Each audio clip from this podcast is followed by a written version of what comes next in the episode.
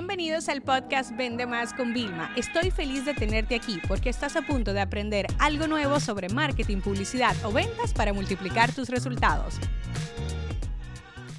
Otra de las cosas que me costó aprender fue el tema de la presión al momento de vender. Y es que yo, por ejemplo, decía, ah, hemos lanzado esto nuevo, ¿no? Y conseguía muchas ventas las primeras horas, pero luego veía un efecto así como declive de las ventas. Y yo decía, conchale, ¿qué es lo que está pasando? Hasta que me di cuenta, eso sí que me di cuenta muy temprano en mi, en mi primer eh, lanzamiento que hice, que yo dije, claro, lo que no tiene un inicio y un fin no genera una presión al inicio ni al fin. Entonces fue como que, espérate. Y yo recuerdo, o sea, de verdad, de verdad, que yo empecé con el tema de los contadores allá en el 2013 y 2014. Pero claro, en ese momento estábamos hablando de contadores tradicionales. Bueno, la promoción acaba aquí. Y claro, esto me forzó a mí a aprender de algo increíble, que es el tema del poder de las ofertas, ¿no? Aprender a crear ofertas. Porque yo si tú no creabas una oferta, pues iba a ser un poquito más difícil de poder hacer. Y te voy a contar ahora un poquito esta anécdota para que la entiendas. Básicamente, para vender tú siempre tienes dos caminos. Imagínate que yo tengo aquí una taza de café frente a mí. Yo puedo vender la taza de café sola o yo puedo crear una oferta alrededor, que fue como yo la compré en Barcelona. Es un kit que viene con cuatro colores, o sea, totalmente distintos, en una caja especial, y ya esto me sirve de hasta de regalo para otra persona. Entonces aquí yo estoy vendiendo una oferta más empacada.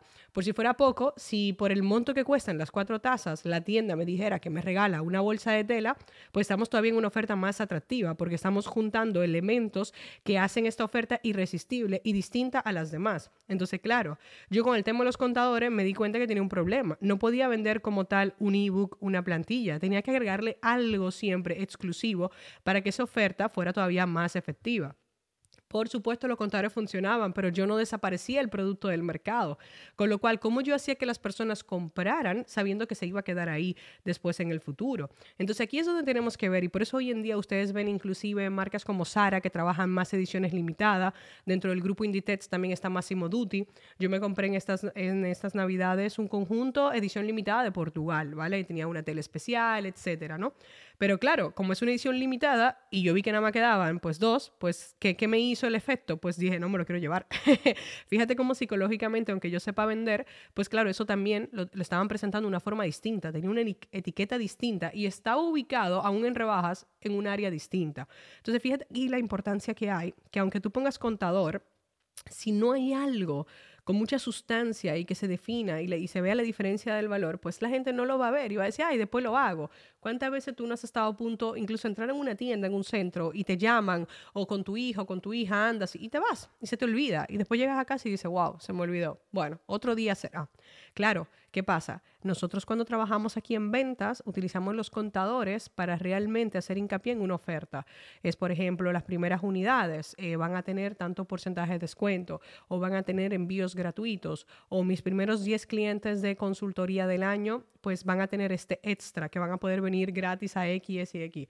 Entonces, este es el tema de los contadores. De nada vale ponerlos si no le vas a hacer esto. Y el último, último consejo que siempre le digo a las personas y no me entienden, es que el contador, si faltan, por ejemplo, 7, 14 días, ponerlo desde el primer día es horrible, porque entonces falta tanto que la gente dice, ay, luego lo hago, luego me registro, luego lo compro. Entonces los contadores nosotros nada más lo ponemos siempre, mm, empezamos como las últimas 72 horas, ¿ok? Y normalmente donde mejor funciona es cuando estamos entre mm, 38, 20 y pico de horas, ¿no? Porque es como que, espérate, no lo quiero dejar para mañana, déjame salir de esto, no vaya a ser que yo a las 12 no esté despierto, despierta. Entonces, esa era una pequeñita clase sobre el tema de, de los contadores para que entiendan que sí funcionan, pero tiene que ir acompañado de una buena oferta para que consigan mejores resultados. Este episodio se acabó. Ahora es tu turno para implementar. La educación con acción es y siempre será la solución.